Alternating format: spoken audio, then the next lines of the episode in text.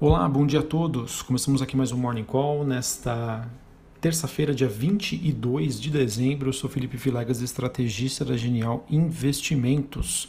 O dia que amanhece com poucas novidades relevantes, olhando para o cenário internacional, em que observamos uma consolidação e alguma realização de lucros é, em alguns nichos de mercado, como por exemplo as commodities, as moedas e algumas bolsas que apresentam certa recuperação.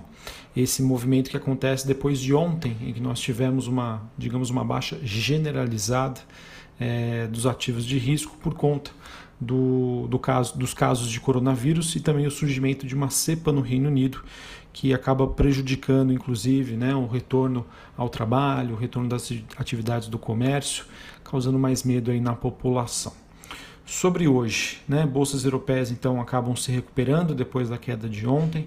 É a queda de ontem que foi a maior em quase dois meses. Porém, o S&P futuro oscilando próximo da estabilidade depois da notícia de que os Estados Unidos finalmente aprovaram um pacote de estímulos. Né?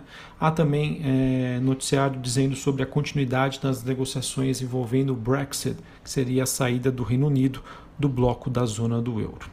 É, falando especificamente sobre uh, os Estados Unidos, o Congresso americano que aprovou esse que é considerado o segundo maior pacote de resgate econômico da história dos Estados Unidos, como parte aí de um enorme projeto de lei de gastos no final do ano, concluindo assim, depois de meses de discórdia entre democratas e republicanos sobre como lidar aí com a pandemia que continua infelizmente também a crescer bastante nos Estados Unidos.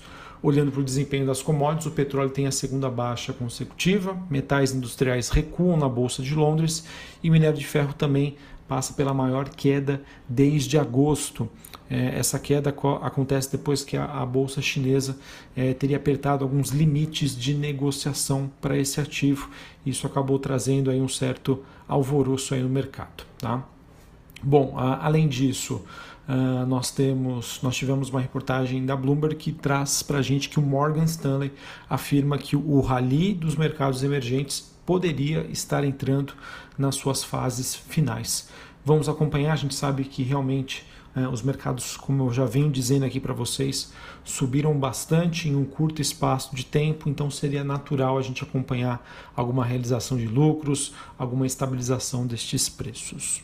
Bom, falando sobre a agenda do dia, uh, nós temos lá nos Estados Unidos, às 10h30 da manhã, a divulgação do PIB anualizado americano, referente ao terceiro trimestre. Depois, ao meio-dia, nós temos eh, dados de confiança do consumidor e vendas de casas já existentes. Aqui no Brasil, 8 horas da manhã, dados da, de confiança do consumidor, calculado pela FGV, e às 9 horas da manhã, IPCA 15, inflação calculada pelo IBGE, inflação oficial do país.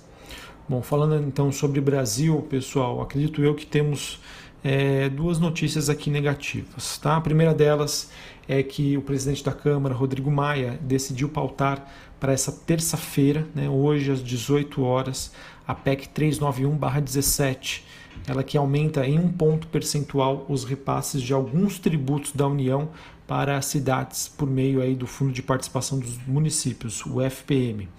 É, no caso, né, nessa segunda-feira, ontem, a gente teve alguns partidos da base governista promovendo essa obstrução contra a pauta de Maia, porém, Rodrigo Maia disse que para ser correto, é, ele fez essa concessão então de tirar a PEC da pauta de ontem, pautar para hoje, dando assim tempo para que o governo tome aí a sua decisão. Né?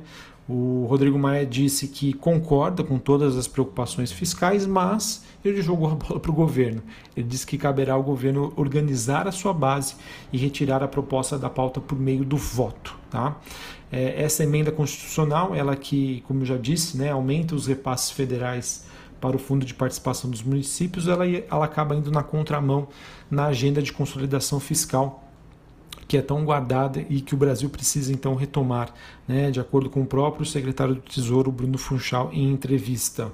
é, essa proposta que tem um impacto anual de 4 bilhões de reais, minando assim a credibilidade, gerando incertezas e também a expectativa aí de aumenta, né, aumentar a pressão sobre a curva de juros de longo prazo, prejudicando assim a retomada da economia e afetando a geração de empregos também nos próprios municípios. Tá? Esse texto que já foi aprovado no Senado em dois turnos e em um primeiro turno na Câmara. Tá? É, então vamos ver como que isso acaba repercutindo a, aqui no Brasil, né, no Ibovespa. A gente vem acompanhando que o mercado, por conta né, do excesso de liquidez, do fluxo de, de investidor estrangeiro, a, a princípio tem meio que ignorado né, essas questões é, da agenda aí do governo, mas eu acredito que esse tema possa preocupar bastante. Sabendo que nós também estamos nos aproximando das festividades de final de ano e a liquidez pode ser reduzida. Além disso, de acordo com a Folha, Paulo Guedes estaria preparando um projeto para elevação no curto prazo da arrecadação de impostos. É, uma das medidas da chamada quinta reforma tributária mudaria a tributação sobre a valorização de imóveis. É, outro ponto que eu vejo aí que pode estressar também o mercado é que ontem é, tanto o Centrão quanto a oposição fizeram obstrução para a votação do projeto do câmbio é, essa votação então que deve estressar né, o mercado de juros, de dólar, logo aí na abertura. É, esse projeto que estabelece um novo le marco legal é, do câmbio, que foi encaminhado pelo Executivo em 2019, mas, como já disse, né, a própria base do governo barrou a votação ontem à noite em mais um capítulo aí da queda de braços dos aliados de Rodrigo Maia, que tem aí como pano de fundo a disputa pelo comando da casa em 2021. Tá certo? Enfim, pessoal, então vejam que essas disputas que nós temos em relação a, a, quem vai ser o presidente da Câmara, o presidente do Senado, está gerando um certo alvoroço né, no Congresso, no Senado. É, então nós temos aí no radar essa questão dessa PEC, né, que aumenta em um ponto percentual os repasses de alguns tributos da União para as cidades e também a questão da, do projeto aí do câmbio. Vamos ver como que o mercado deve repercutir hoje acredito eu, né, deva ter uma reação negativa. É, a gente também não pode deixar de lado o fato de que é, a gente já começa a observar no Brasil alguns sinais incipientes de acomodação do crescimento e da reabertura econômica nas últimas semanas. Há rumores né, de que a cidade de São Paulo possa, a, perdão, de que o estado de São Paulo né, possa apertar ainda mais as medidas de distanciamento esta semana. Eh, de acordo com algumas, algum noticiário, né, algumas mídias, nós temos que João Dória poderia colocar todo o estado de São Paulo no vermelho, né, é, na fase vermelha, no Natal e o Ano Novo. Um objetivo aí de conter os avanços da Covid. Isso, sem sombra de dúvida, deve estressar bastante aí, é, se ela acontecer, os ativos né, ligados à reabertura econômica, é, lojas de vestuário, shoppings, é, postos de gasolina, entre outros. Tá? Então vamos acompanhar realmente o, o finalzinho aí do ano que, é, que parecia até semana passada bastante tranquilo, acabou aí sendo minado com várias pautas bomba. Bom, para a gente finalizar aqui o noticiário corporativo, a Iven, é, empresa do setor de construção civil, vendeu oito empreendimentos é, localizados no Rio de Janeiro por 237,6 milhões de reais. A companhia que ainda irá buscar potenciais compradores para dois terrenos na região do Recreio dos Bandeirantes. Reportagem do Valor Econômico. Uh, também o valor traz para a gente acionistas da IMC Holding uh, estariam se unindo para mudar o conselho e o alto escalão. A gestora UV, que atingiu aí 20% é, de participação né, na IMC Holding, ela que é dona das redes Frango Assado, estaria liderando então este movimento. A reportagem no Valor mostra que a Oi estaria estudando a abertura de capital futura da empresa de infraestrutura óptica, né, que, que no caso seria a Infraco. Para quem não sabe, né, durante todo esse processo de venda de ativos, a Oi tem por interesse né, ser sócia de 50% dessa Infraco. E pelo que eu entendi, né, o Rodrigo Abel, o CEO da companhia, futuramente, depois que essa primeira etapa for concluída, pretende fazer uma abertura de capital. Hermes Pardini, empresa de medicina diagnóstica, divulgou que chegou à marca de 2 milhões de exames de Covid-19 realizados em todo o país, dos quais 1,3 milhões somente na, modalidade PCR, exatamente. Em dezembro até o dia 17 foram realizados 183 mil exames desse tipo, um aumento de 80% em relação ao mesmo período é, do mês passado. Uh, acredito eu que as pessoas né, preocupadas com as festividades de final de ano, querendo passar junto da família, estão buscando né, por fazer esse exame para ficarem ali, digamos, com a consciência tranquila.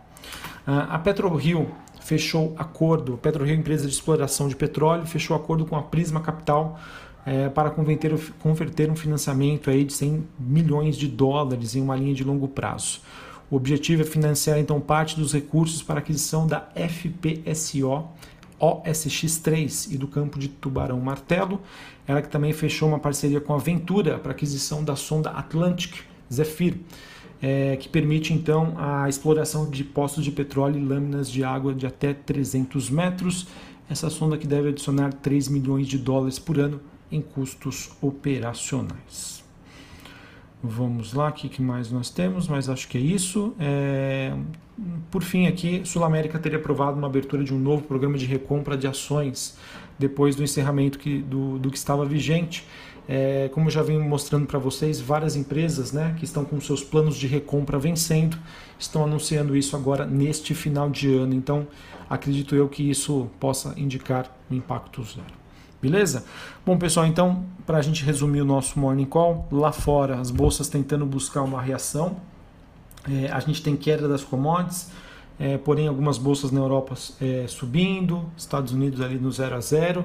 Acredito eu que é, vai ser interessante a gente observar hoje se vai pesar ou não essa questão uh, de Brasília, tá? Realmente Brasília é bastante agitada essa PEC aí é algo que preocupa o governo e poderia minar aí a credibilidade em relação à preservação né, do, do teto, das questões fiscais. Então, acredito eu que com as festividades de final de ano, de final de ano chegando, esses ruídos né, de Brasília, posso estar enganado, mas é, acredito que isso poderia aí trazer um viés mais negativo hoje para a Bolsa. Tá? Vamos acompanhar. Ontem os mercados, na minha opinião, reagiram muito bem né? A bolsa brasileira que chegou a cair mais de 2,5%, fechou com 1,6% de queda, então é, mostrou que realmente contra fluxo não há argumento. Tá? Realmente é, a gente tem observado que o investidor estrangeiro está comprando a bolsa brasileira, movimentação muito forte.